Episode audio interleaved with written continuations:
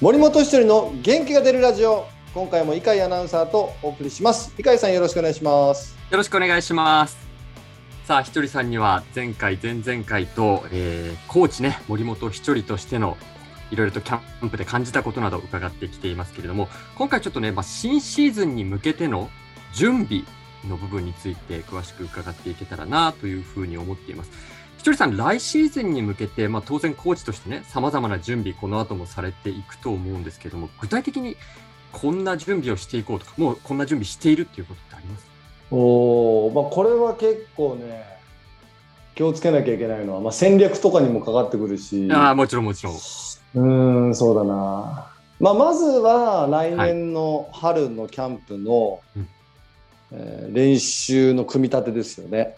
2月からの沖縄でのまたのキャンプですね。そうです。はい、で、キャンプ中の基礎練習と、うん、今度実践が入ってくるんで、はい、そのあたりをどう組み込んでいこうかなとか、あとはその実践の日程とかもあると思うんですよね。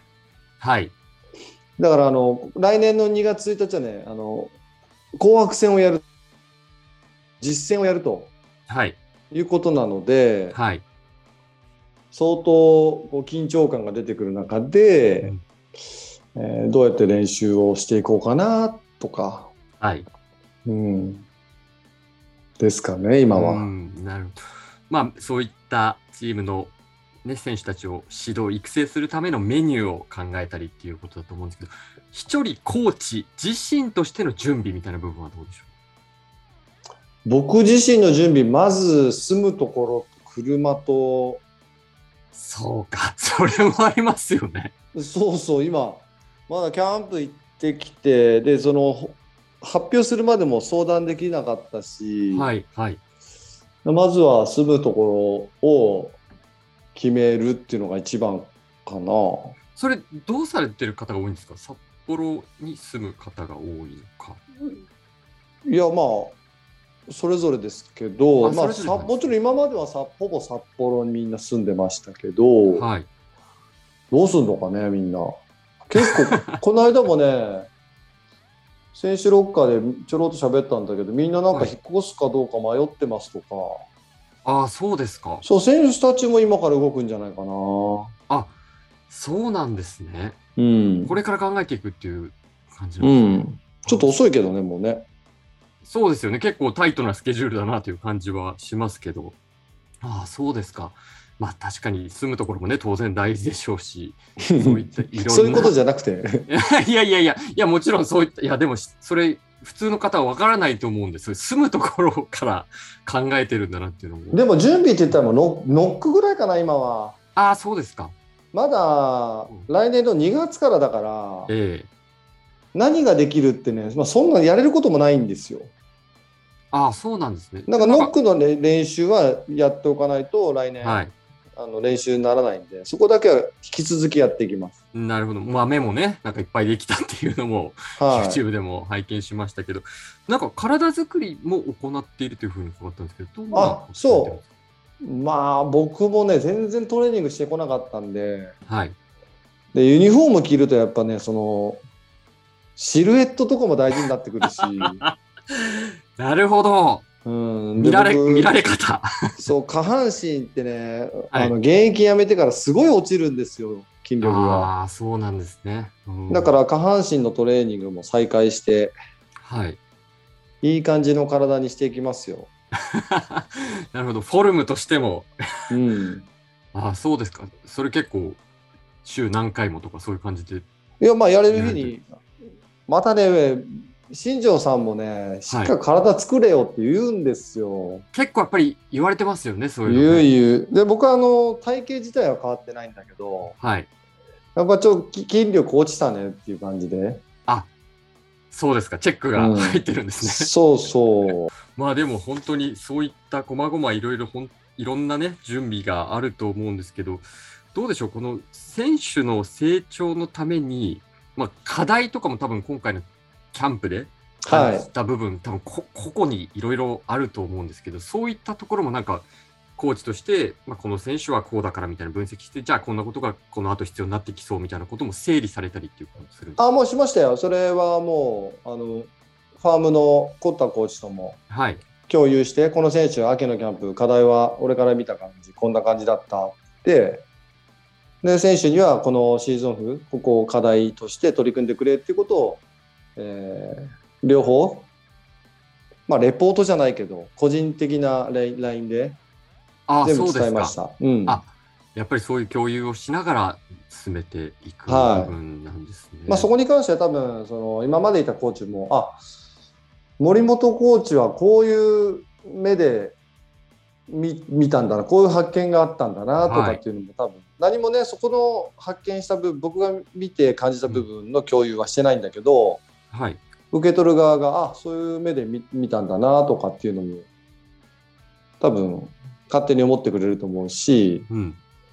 で逆になんか違和感があったら言ってくれるしっていうのは、まあ、やりましたね。ああ、そうですか。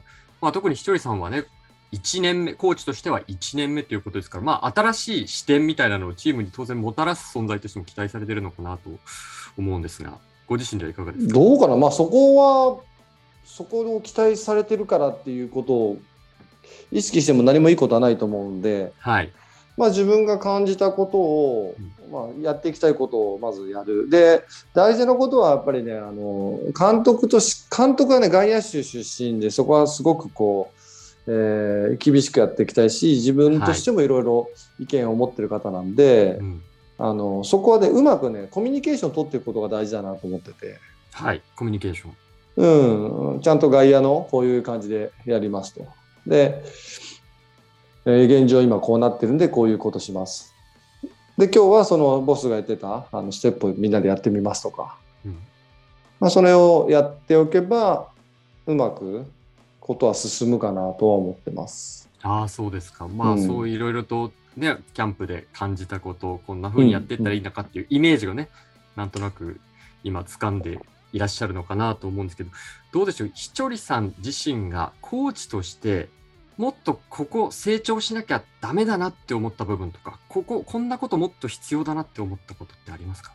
うーんもっとねあの練習の一つのプレーをもっとこう試合に近づけて大事にする？はい。あの練習、フライなんか、外野のフライなんかポーンって上がって、よっぽど高いフライじゃなければ、まあ、10回やったら10回落とすことはないんですけど、はい。試合になると10回やって9.5とかの確率になってくるんですよ。はい。それやっぱ緊張感とかが入ってくるんで、はい。プレッシャーとかね。だからそこを試合になった時に慌てるんだったら、今のうちからそういうイメージをして厳しく意識してやっていこうよっていうのがもう少し出せるかなと思います。ああ、そうですか。練習の時からまあ実践のような緊張感を持ってとか、うん。それってどうやってで練習していく、伝えていくだからもうこれはね、あの、本人たちがそこのスイッチ入れていくしかないんですよ。あスイッチを入れていく、そういう。いくらコーチがはい。監督がここは試合と一緒にやってくれって言ってもそこの緊張感はね集中力っていうのは自分でしか上げれないんですよ僕らが周りの環境で作れる集中力を高める環境というのはね、まあ、限られてるんですよああ、そうなんですか。だから選手たちには、まあ、僕も今のキャンプで言いましたけど、はいとにかく一球を大事にしてくれと意外とこう練習とかってやってる面にほぼ一緒なんですよみんな。はい。だけど、その中で何が差出てくるかっていうと、そこの一球の捉え方で、だんだんとこう差が出てくるんで、で、それが球際につながってくるんで、まあ、このあたりを、えー厳しくは言ってきたつもりです。ああ、そうですか。うん。それでも、その、言われて、口で言われて、まあ、実践のような緊張感を持って臨めって言われて、まあ、理解はできると思うんですけど、自分が本当にその集中力を持ってやれるかってすごい難しいことだなと素人としては思うんですけど、そうそう、だからそれが僕のなんか大仕事かなって感じてます。ああ、そうですか。うん。ひちょりさん自身は現役時代はその辺をどのように？いでだから自分でスイッチ入れてたんです。スイッチを入れる。ど、ど、な入れ方があるんですか？うんだからあのまあチャラチャラ練習してるように見えて実は1球をめちゃくちゃ集中してやってたんで、はい。なんか特殊とかほぼしなかったですね最後の方は。ああ、そうですか。うん、なんかその練習の全体練習の中の1球を大事にすればうん。特にあのより多く練習する必要ないなっていうまあもちろんベースがある中での話ですけどはい。昔はよく特殊しましたけど若い頃は。ああ、そうですか。でうも、ん、そのあたり、しもう集中できるようになってからは。そうだからそれを自分で入れていくしかないんですよ。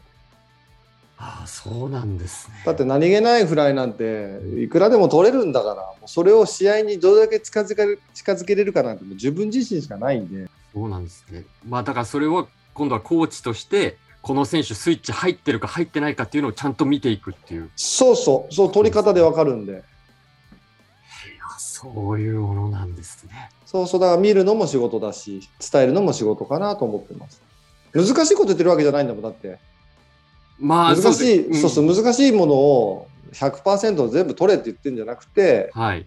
大もうイージーフライほど大事に取れとそれは取れるようになったら多分その選手は自分の中でも意識変わってきてるんでうん。その次のステップにどんどん行きやすいと思うんですよね。まあ、そうか、そうなんです、ね。みんなだって練習で笑って試合で泣くんだからその逆の選手は。それでね去年も結構ミス出てファイターズも、あ今年か。でまああの変えられたりとかいろいろしたけどでもそれって練習で死ぬほどやってもう本当泣いて泣いて練習した選手がじゃあ試合でそれやった時にどうなるかなとかいろいろ感じますよね。ああ、そうですね。いやーということで、やっぱり森本ひちょりコーチのそのあたりのどれだけ多くの選手にスイッチを入れるっていう感覚を覚えさせるかっていうのは大きな仕事ですね。はいまあ、それが僕の、まあ、来年の春は春からはい。まあほぼね全員に伝えれることなんで秋はまあメンバー限られてたけど、まあ、これをね、外野手のファイターズの外野手の、えーまあ意識改革としては伝えていきたいと思います。はい、ということで今回も井海さんとお送りしました。ありがとうございました。ありがとうございました。